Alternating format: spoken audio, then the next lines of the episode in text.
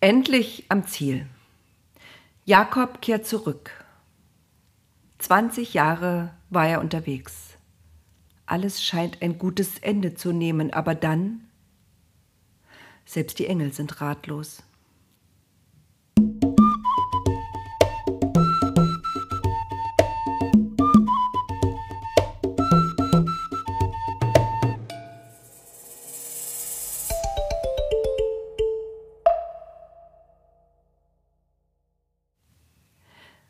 Jakob rang nach Luft. Er hatte das Gefühl, dass er seit Stunden mit diesem Mann rang. Es war weniger ein Kampf als vielmehr ein Aneinanderklammern. Beide ächzten vor Anspannung, keiner ließ den anderen los. Die Sterne verblassten, die Felsen über dem Fluss veränderten im Morgengrauen ihre Farbe aus schwarzen Schatten, wurden rötlich-graue Gestalten, die stumm auf das Geschehen schauten. Keiner der beiden sprach.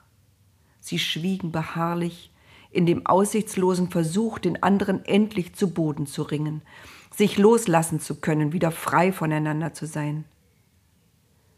Als ein erster Sonnenstrahl, der für einen Moment durch eine Felsenritze drang, Jakob blendete, war der kurz abgelenkt und erhielt einen Schlag auf die Hüfte, dass er vor Schmerzen fast aufgeschrien hätte. Lass mich los, forderte der Fremde von Jakob. Durch die zusammengebissenen Zähne murmelte der Ich lass dich nicht los, wenn du mich nicht segnest. Er war am Ende mit seiner Kraft. Wie heißt du? wollte der andere wissen. Jakob. Da spürte er, wie der Griff sich lockerte. Der andere stand im Schatten. Jakob konnte sein Gesicht nicht erkennen. Du sollst nicht mehr Jakob heißen, hörte er ihn sagen, immer noch atemlos, sondern Israel. Du hast mit Gott und den Menschen gekämpft und du hast gewonnen. Wie heißt du? Wer bist du? keuchte Jakob. Warum fragst du das? erhielt er zur Antwort. Das spielt keine Rolle. Jakob sank in die Knie, so erschöpft war er.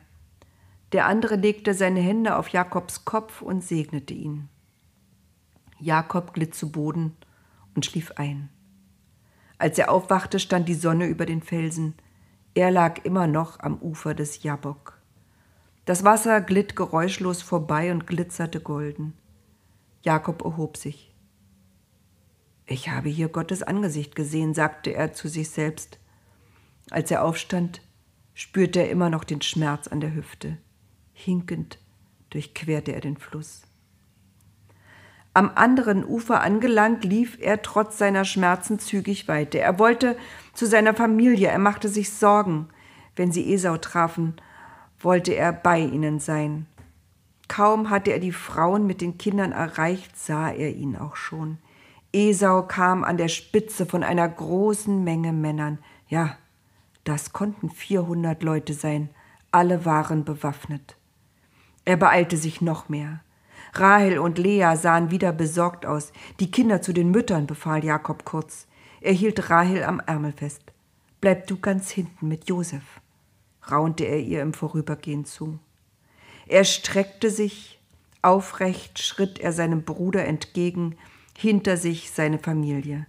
Die sahen, wie sich Jakob zu Boden warf, wieder aufstand, ein paar Schritte lief, sich wieder auf den Boden fallen ließ, als ginge er einem König entgegen. Auch Esau sah das. Er lief auf den Bruder zu, hob ihn auf, schloss ihn in die Arme. Jakob fiel seinem Bruder um den Hals, beide weinten. Esau trocknete als erster seine Augen, sah die Frauen und Söhne und fragte, Wer sind die Leute hinter dir? Das sind meine Kinder mit ihren Müttern, erklärte Jakob und nacheinander kamen alle zu den Brüdern und wurden vorgestellt. Elf Söhne und eine Tochter. Und was sind das für Herden, denen ich begegnet bin? wollte Esau nun wissen. Das ist mein Geschenk für dich, damit ich Gnade bei dir finde und du nicht mehr böse auf mich bist, erwiderte Jakob. Esau lachte. Kannst du behalten, Bruder, ich hab selbst genug. Nein, wandte Jakob wieder ein. Ich möchte dir etwas Gutes tun, du weißt doch, damals er verstummte. Nach einigem Hin und Her hatte Jakob Esau überredet, die Geschenke, die er ihm zugedacht hatte, anzunehmen. Esau schwamm in Wiedersehensfreude. Lass uns aufbrechen, schlug er vor, ab jetzt ziehen wir zusammen und weiden gemeinsam unsere Herden. Aber Jakob wollte nicht. Lass gut sein, Esau. Meine Herden haben eine lange Reise hinter sich. Es wird höchste Zeit, dass die Tiere ausruhen. Sie könnten sterben. Hauptsache, ich weiß, dass du nicht mehr böse bist. Zieh du voran, wir kommen nach. Esau ließ nicht locker.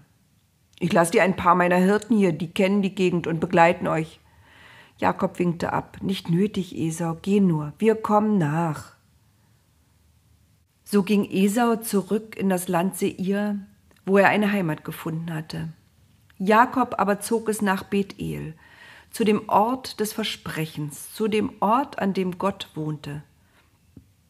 Danach wollte er seinen Vater besuchen, dessen Zelt weit im Süden des Landes aufgeschlagen war. Jakob wusste, dass er noch lebte. Esau hatte es ihm erzählt. Auf dem Weg nach Süden kamen sie durch eine Gegend, die fruchtbar schien und lieblich. Dort kaufte Jakob ein großes Stück Land. Es könnte später ihr Wohnort werden. Rahel freute sich darüber. Jakob, flüsterte sie ihm eines Abends ins Ohr. Jakob, ich bekomme wieder ein Kind. Wirklich? Jakob konnte sein Glück kaum fassen. Lass uns hier bleiben, mein Lieber, bis das Kind geboren ist.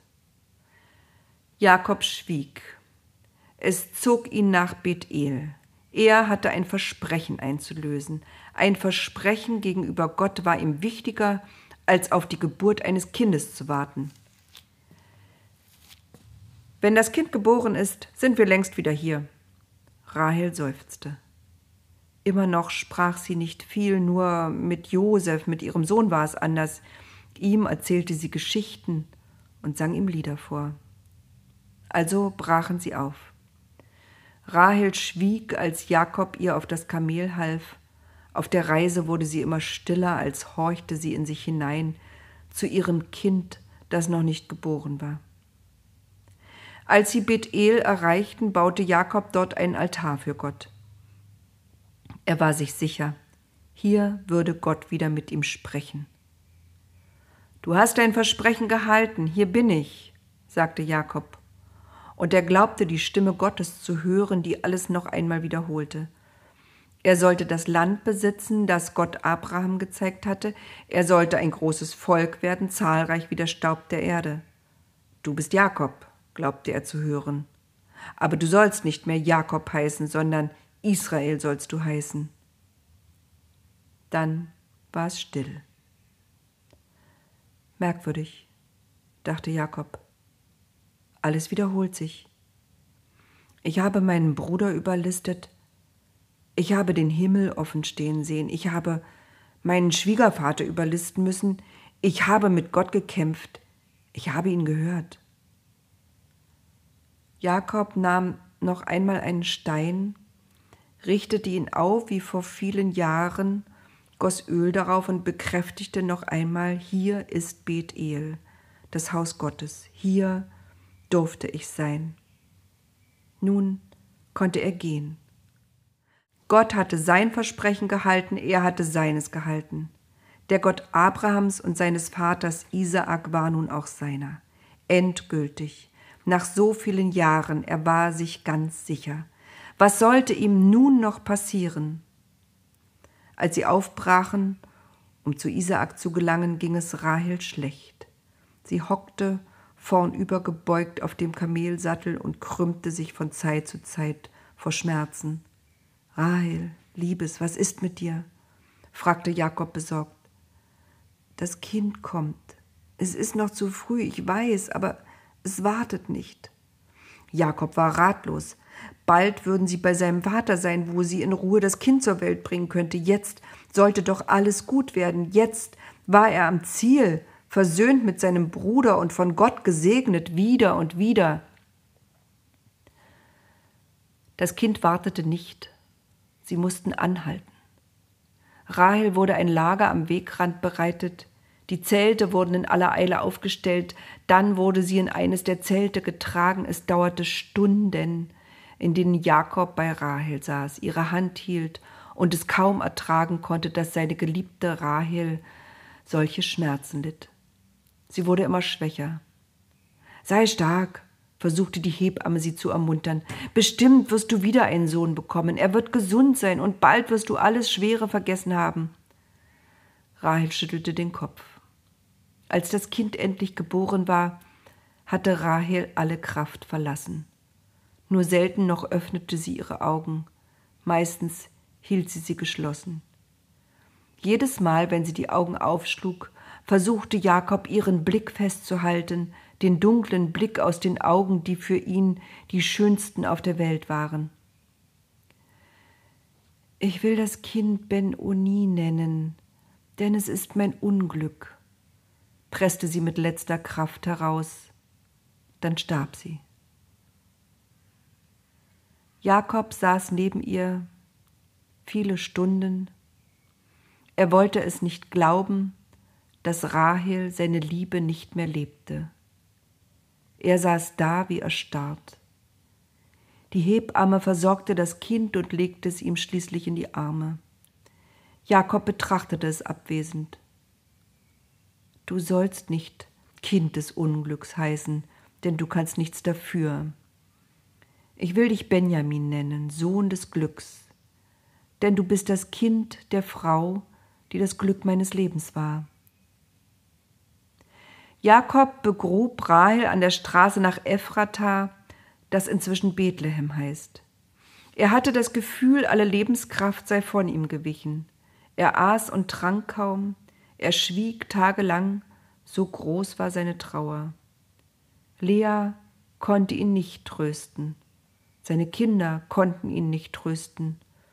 Nur manchmal nahm er Josef auf den Schoß und erzählte ihm leise von seiner Mutter, die sie nun beide vermissten. Benjamin, sein Jüngsten, nahm er kaum wahr.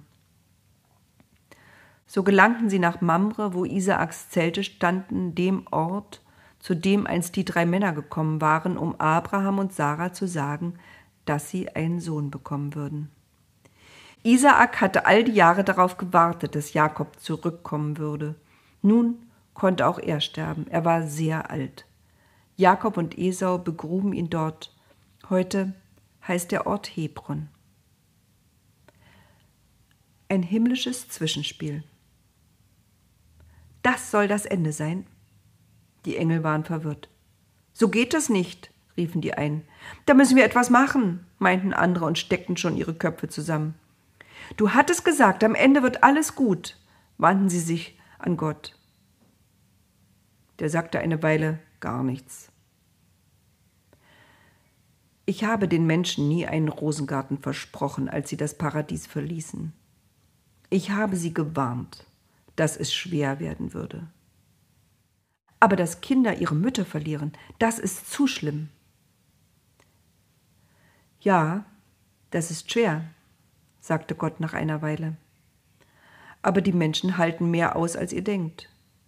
Übrigens ist es auch noch nicht das Ende. Da kommt noch viel. Ihr kennt mich jetzt eine halbe Ewigkeit und ihr wisst, dass alles seine Zeit braucht. Das kann selbst ich nicht ändern. Ihr müsst Geduld haben. So vergingen die Jahre. Die älteren Söhne wurden erwachsen. Josef war ein junger Mann von 17 Jahren, Benjamin, der jüngste, noch ein halbes Kind. Und da beginnt die nächste Geschichte.